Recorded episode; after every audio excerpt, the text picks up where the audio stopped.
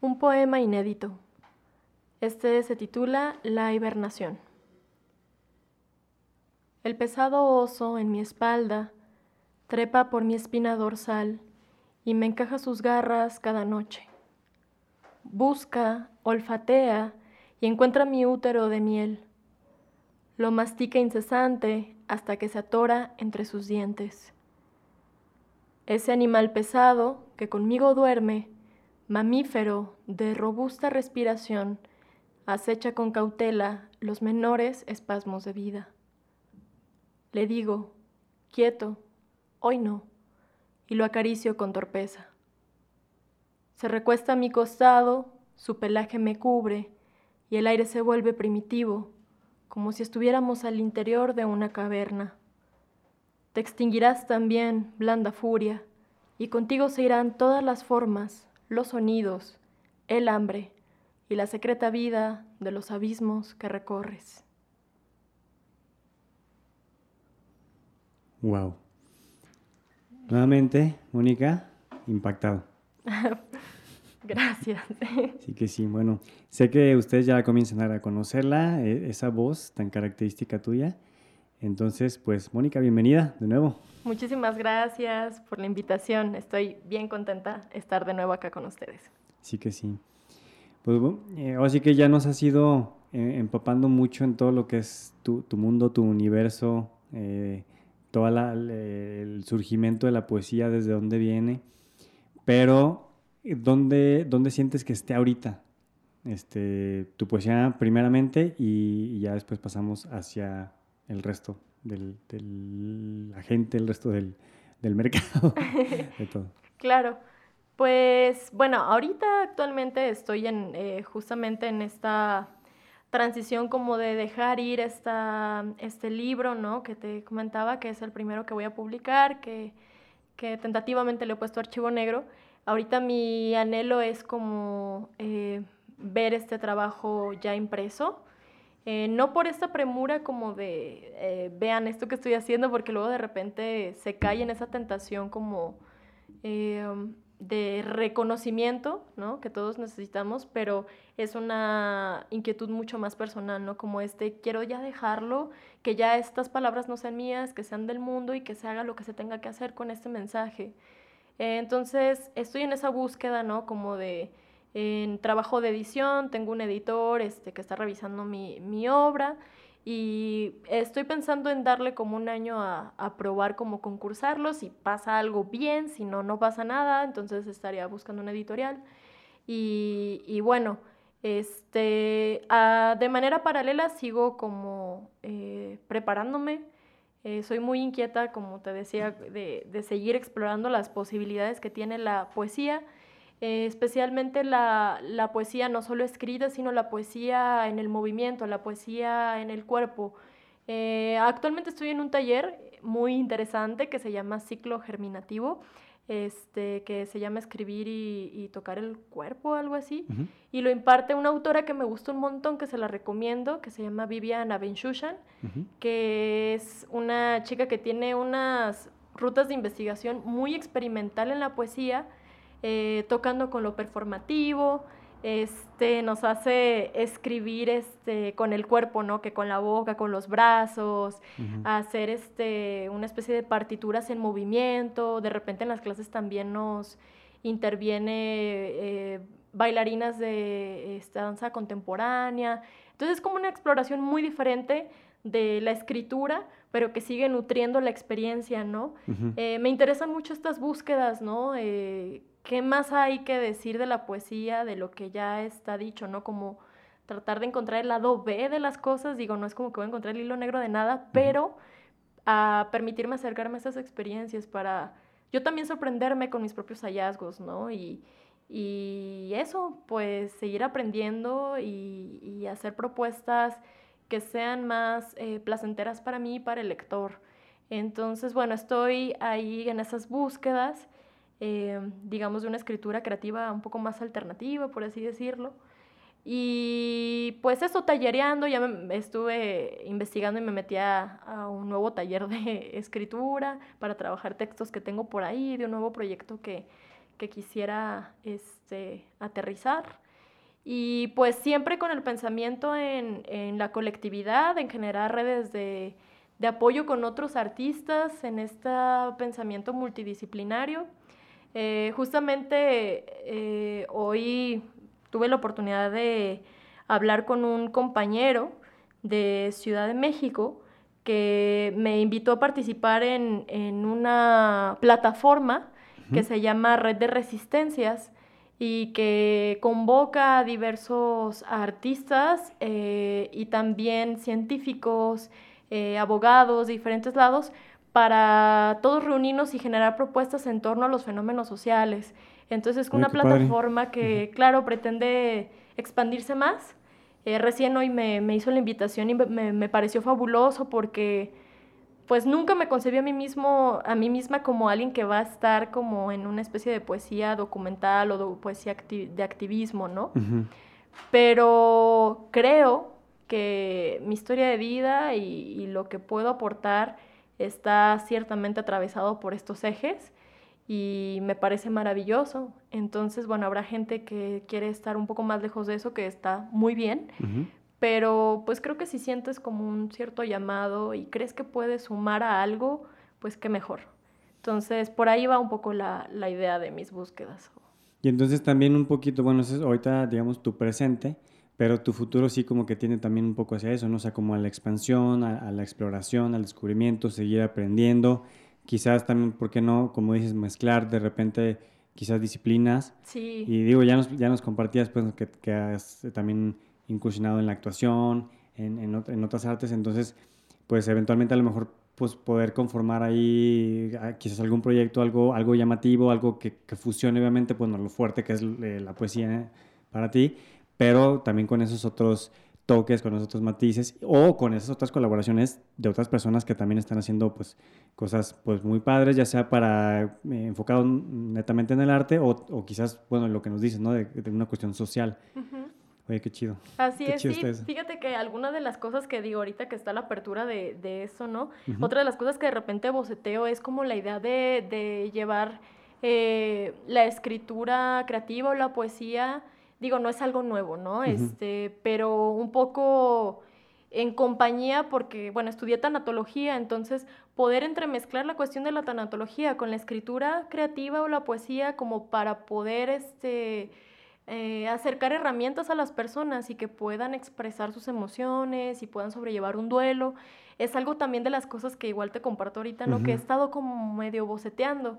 Claro que uno tiene que hacerse el tiempo y organizarse bien y, no es así, ¿verdad? No es tan fácil nomás, pero es algo, es una inquietud que tengo, pues. Sea, eventualmente sí querrías como ya materializarlo, ¿no? Así plasmarlo de algún modo. Me, me encantaría, ¿no? Como poder generar talleres en híjoles, no sé, de manera, este, en servicio social o como voluntariados, este, para tallerear con personas eh, que de repente a lo mejor no pueden acceder a, no sé, ¿sabes? Un psicólogo o que, no sé, se sienten como muy eh, cerradas con sus emociones y decir, bueno, a lo mejor acá encuentras una forma de poder soltar eso, ¿no?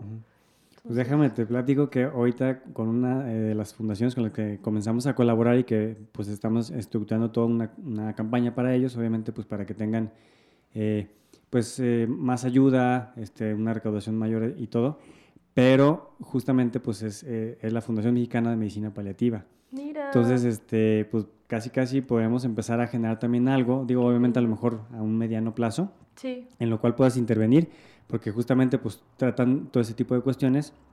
Primero, obviamente, para los pacientes, es todo, un, acompañamiento integral, también eh, pues te invito a que, que eh, descubras ese proyecto, pero este, también lo, lo, generan de repente pues la, la, ayuda para los familiares. Entre ellos, bueno, hay un acompañamiento psicológico, de repente también hasta como con cuestiones eh, un tanto espirituales, como de meditación y esas cosas, pero pues no lo descarto que, que, estén abiertos también, por ejemplo, una cuestión como artística, para que sea también una herramienta más, un, un medio más con el cual puedan pues afrontar estas circunstancias que están viviendo.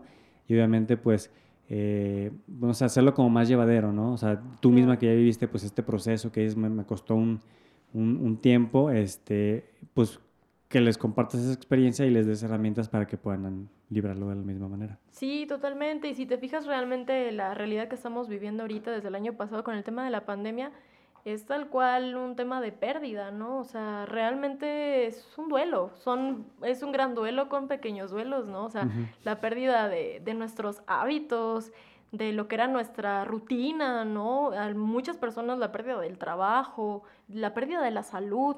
Entonces, eh, creo que hoy más que nunca se necesita acercar este tipo de herramientas y ponerles nombre, nombrarlas para apaciguar como esta ansiedad generalizada que todos tenemos. Y para mí el arte siempre ha sido la herramienta ideal, pues, ¿no? Este, igual eh, se trata de probar, ¿no? Y, invitar a las personas que tengan como esta apertura de probar. No digo que tú vas a quedarte con eso, a lo mejor te funciona otra cosa, pero que sepas que esta es una forma de hacer una de tantas alternativas. Claro, una de tantas, ¿no? Entonces sí, como que, que, por ahí va la, va la cosa.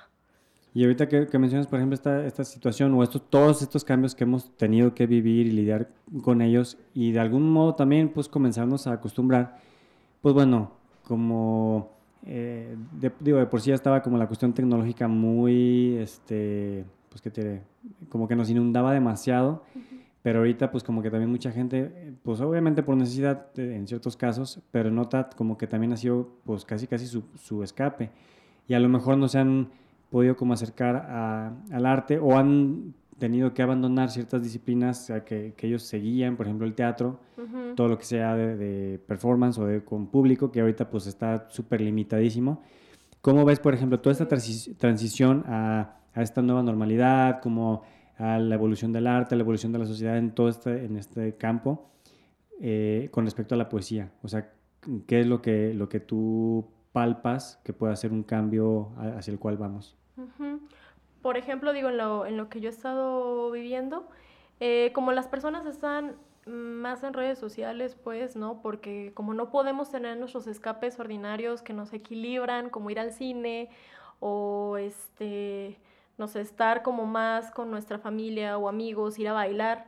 Eh, lo que hacemos pues es estar más en redes sociales, por lo tanto hay también una oportunidad ahí de proyección para las artes, yo estoy hablando de la poesía, ¿no? en este sentido, pues la cuestión de los eh, recitales en vivo, eh, este, a través de las páginas de las redes sociales, yo que antes me habían invitado en algunas otras ocasiones, no es el mismo alcance que ahorita que yo hago una invitación a, pues, a la gente que yo tengo agregada, a mis compañeros, conocidos, hay una notoriedad mayor, o sea, creo que muchas personas que incluso yo conocía de, de secundaria, además, es como, ah, tú escribes, ¿no? Como, ah, espera, ¿no? ¿Qué está pasando aquí? Porque estamos más ahí, tenemos la atención en esa red, entonces... Sí, como que están volteando a ver otras alternativas, de repente exactamente. Claro, como no encuentras las alternativas afuera, pues entonces las buscas en esta pequeña virtualidad. Por eso el tema de que las tendencias, no sé, onda TikTok, los videos cortos, los claro, como los podcasts también, ¿no? Claro. Están ahorita, pues, justamente, justamente son ahorita protagonistas, ¿no? Porque la gente está buscando las otras alternativas en la virtualidad porque, pues, es lo que podemos hacer a, eh, de momento sin arriesgarnos tanto. Entonces, eh, en el tema de la poesía lo veo efectivo. Eh, pero no podría decir lo mismo de la música, por ejemplo. La experiencia de estar en un concierto es infinitamente diferente, pues, ¿no? pero la poesía es más hacia la voz y la escucha, hacia eh, un momento secreto de intimidad, una pausa, la contemplación, lo permite, pues, ¿no? Es más fácil que alguien solo consuma en su casa un podcast o eh, un recital de poesía y lo pueda experimentar realmente con él mismo como casi un regalo eh, a un concierto que de repente se piensa más en un disfrute colectivo, ¿no? Como una especie de paradoja ahí, ¿no? Como estar solo pero no estar solo, estar solo con el otro, ¿no? Pero digo, a lo que me atañe es que la, poesía creo que sí funciona bien en este momento en la virtualidad y lo veo muy positivo, pues, ¿no? De momento.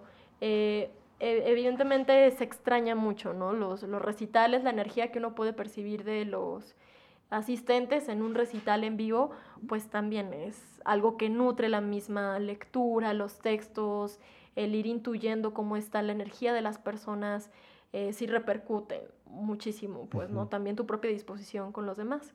Pero hay muchas otras formas, ¿no? Que, que, podemos jugar. Está la videopoesía, ¿no? He visto muchos videos cortos. Yo misma he probado algunas cosas por ahí. Eh, hice un proyectito de videopoesía eh, para la convocatoria de Contigo en la Distancia que salió, creo, de Secretaría. Y, salió bien eso. Este, tuve por allí una, un apoyo.